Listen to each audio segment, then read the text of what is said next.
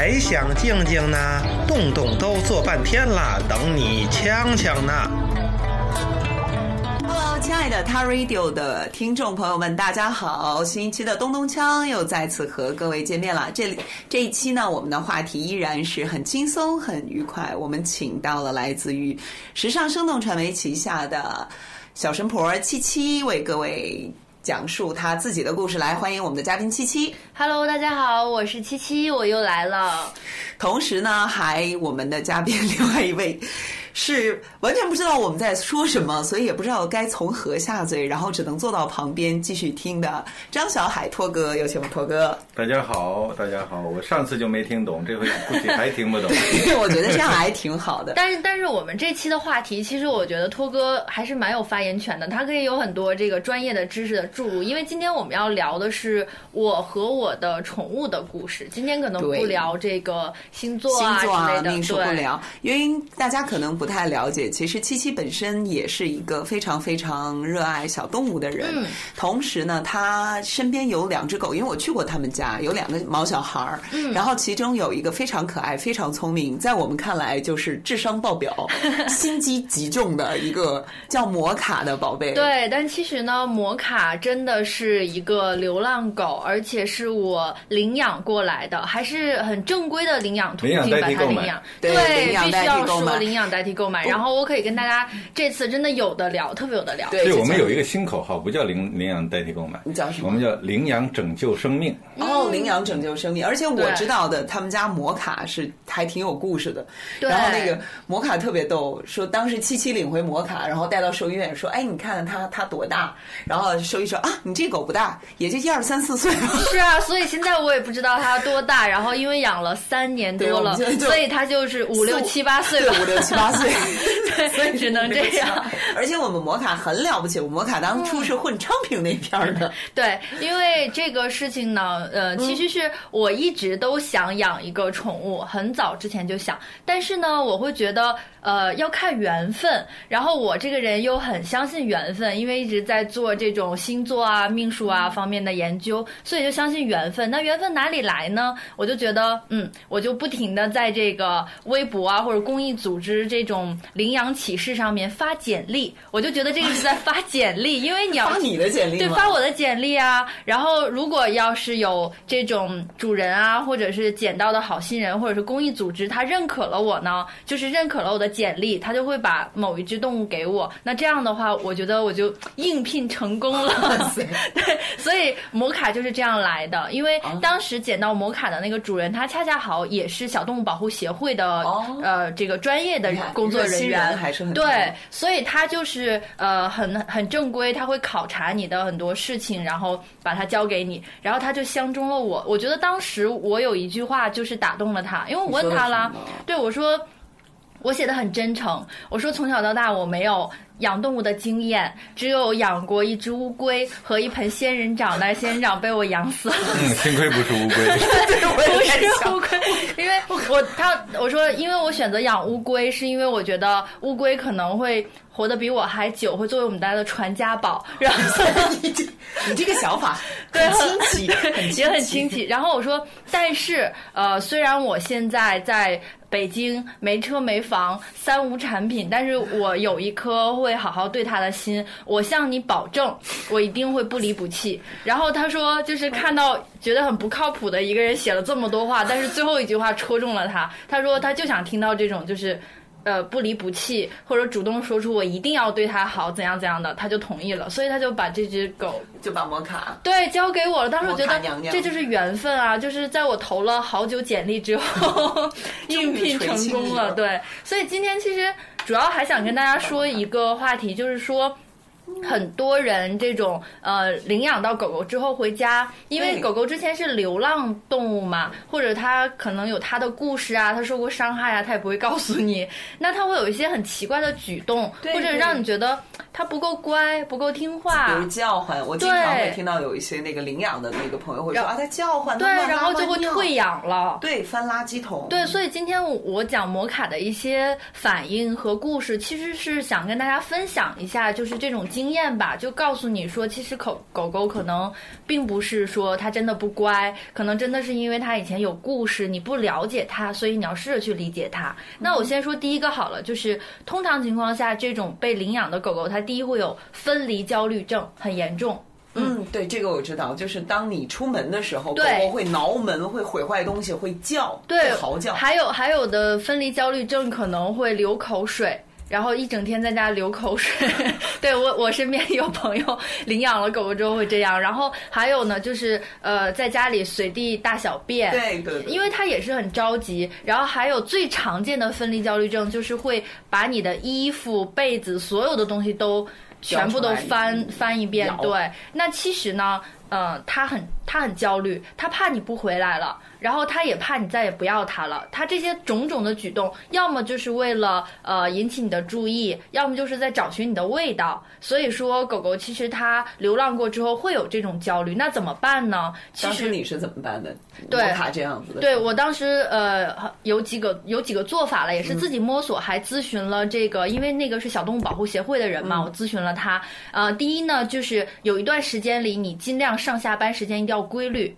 就是每天告诉他，我出门之后，我晚上会有一个时间会准时回来，要培养他这个习惯。然后我就是这样做的。那那段时间可能就是下班，嗯，哎，就是自己回家加班了，对。然后自己回家加班。对，第二呢，就是尽量多陪伴他的时候，多爱抚他，多抱抱他，然后告诉他就是要跟他聊天。其实我觉得好像还蛮有用的，就跟他说妈妈一定会回来呀，然后你要等啊，要乖呀，然后就经常如果我在家的话，我一定会抱着他呀，安抚他，让他知道我很爱他。所以说，慢慢慢慢的，大概过了半个月的时候，他就在家里不会狂叫了啊。大概过了一个月的时候。前半个月每天都在狂叫吗？对，其实我在家里的时候，当时我放了一个摄像头，我可以在手机上看到他。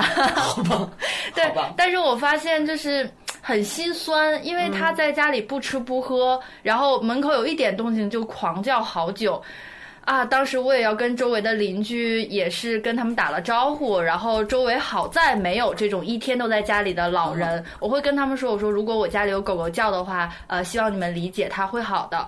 对，反正也是做了一番努力吧。等于嗯前期还是要跟邻居们去搞好对对对对，嗯然后呃，你要跟狗狗搞好关系啊，要安抚它呀，这些都是必要的。所以第一个就是分离焦虑症，其嗯实这不是病，你要给它足够多的爱，然后培养好它的习惯，然后它会这个。知道这件事情的。然后第二个呢，就是可能流浪狗狗最容易出现的就是回到家里之后，它还会乱翻垃圾桶，对对对尤其是你出去遛它的时候，它看到垃圾桶很亲切。对啊，对，这是我的饭盆儿，对。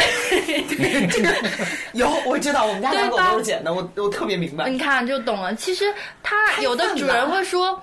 扒垃圾桶这件事情当然不好了，就会去说他呀，或者是打他，打他千万不要这样，因为不要这样，当时你这样摩卡翻的时候，你没有打他。没有啊，我就给他足够多的好吃的，告诉他家里的饭比外面的饭香，所以这个你肯定不会在他翻垃圾桶的时候给他好吃，对对否则你对会在鼓励他。对对对，是这样的。嗯呃，他翻垃圾桶的时候就没有，就是先是严严厉的呵止，但是如果他没有听的话，我会把他抱走。就告诉他这里不可以，我会把他抱起来说不可以，不可以，就明确的给他一个信号，可以，然后对，回家给你好吃的。对，然后回家之后呢，要给他就每顿饭都吃饱。刚开始的时候，可能他会呃吃对吃这件事情很。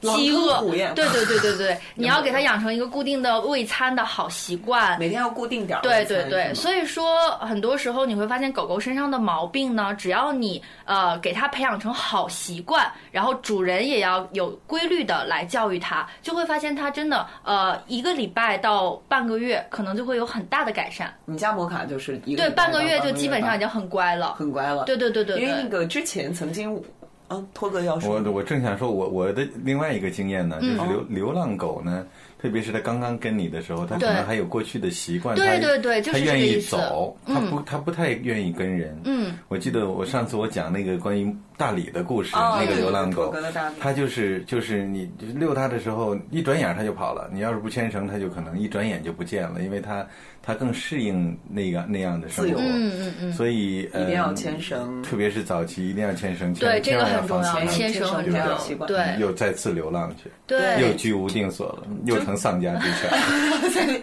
勾起了托哥的回忆。但是呃，有一个倒是跟托哥这个蛮像的，也是呃第四个需要注意的吧，就是他之前的习惯呢，可能就是。随地大小便，所以他回到家里的时候，他没有训练好固定的上厕所的时间，或者上厕所的位置，或者他有这个占地盘的习惯，他可能会在家里哦对不论是小男孩还是小女孩，可能都会有这个问题。所以说，你要给他养成好习惯，就是呃，也是要耐心，定点儿不要打对，定点儿带他出去遛，或者是在家里一个固定的地方，然后放好这个狗狗的专用的尿布，然后告诉他要在这里。然后如果他做错了事情呢，没有关系。呃，其实你生气教育他，然后告诉他怎么做，哎，你会发现好像狗狗能听懂你说话，哎，它就像一个小孩一样，它就我懂了。我觉得我的狗听不懂我说话。我刚刚第一次养狗的时候，嗯我我它就不尿，我拉它出去也不尿，回到家也不尿，然后我也、我要睡觉了，我说哎呀，你这小子不尿，到时候晚上又尿了一地。然后我就守着它，我把它放在一个报纸上，然后不让它走，就固定在报纸上，然后它就站在报纸上看着我，我就看着它，我搬个小凳坐在边上看书，四十多分钟不尿，我一站起身来，它走下报纸就尿。这个就是气死我了！但是呢，这个是什么呢？这个是当时不明白。后来我嗯我有一个呃一个朋友，他养狗，他就非常有经验。他嗯养了一只新狗的时候呢，他会把他的这个狗活动的范围全都铺上报纸，让它尿哦。然后呢，慢慢的就剪掉一点报纸，哦，一点一直一直，这也是个好方法。呃一直一直把这报纸缩缩缩缩到他的卫生间去了。哎，这真的有一意思一。天剪一张，一天剪一张，这样子呢，慢慢他就缩到卫生间。哦最后这张报纸就在那个，比如说马桶边上，哎，它以后就会到那儿去尿，到那个地漏那儿去尿。这招是所所以发现了吗？其实教育狗狗的过程真的是一个斗智斗勇又考验主人的过程。耐对。心。其实我觉得是跟狗狗共同成长。对，那最后呢，其实我想跟大家分享一个好玩的小故事啦，就是呃，我的摩卡刚回来的时候，呃，因为它对食物非常的热衷热衷，然后又觉得自己可能会饿到，所以当时我也是这个没有注意，家里的桌子上放了一包瓜子，然后我就出去上班了。幸亏不是巧克力。对，不是巧，就真的要格外注意各位主人们。然后我回家的时候，我都吓吓坏了，因为我的摩卡把一包瓜子全部吞掉了。然后当时我就非常的担心，就去问宠物医生怎么办。然后大家说观察前一下。前两天丽丽。那狗差点撑死，我觉得。半半路还没到下班时间就下班了，就是就是新来的狗经常会对对吃一吃对，因为它它饿了很久啊，然后它发现这个能吃啊，然后之后的那两天不高兴，我的我的我的狗狗就便便了两天瓜子便便，这个就是便便里面全都是瓜子。啊，就有的时候你真的会觉得。对，今天说到最后，就是说，呃，领养的动物它真的会格外的珍惜与你的这份情谊。那么也请你呢，千万千万的要拿出你的耐心，做好充分的心理准备，然后拿出你的细心，好好的教育它，然后跟它过好一辈子。没错，所以我们还是要在此说一下，其实所有的动物，就像包括一个人一样，他来到一个陌生的环境，他肯定也会害怕、焦虑对焦虑。就是我们换位思维，当你领了一只新的小那个毛小孩回到家的时候，不要两三天就下结论，这个这个狗狗不听话，，对它叫，对它它乱拉尿。对，然后就把它退养，我觉得这样对毛小孩儿对你自己来说，其实都还是是的，是的，这种退养的伤害可能会更更大。所以说，你要知道，领养一个流曾经的流浪动物，你的责任更大，你要做出的心理准备更多，然后你要想好面对它所有的突发状况，然后用你的爱心，用你的耐心去好好跟它相处。对，同样的，一旦就是你发现你和毛小孩共同成长了之后，他给你的惊喜也会更多，而且因为对他给你的的。爱是，就是百分之百、百分之一千。对，是的，是的，是的。哇，说着说着，我们两个要热泪盈对眶对，了。我们都是那我再说点严肃的吧。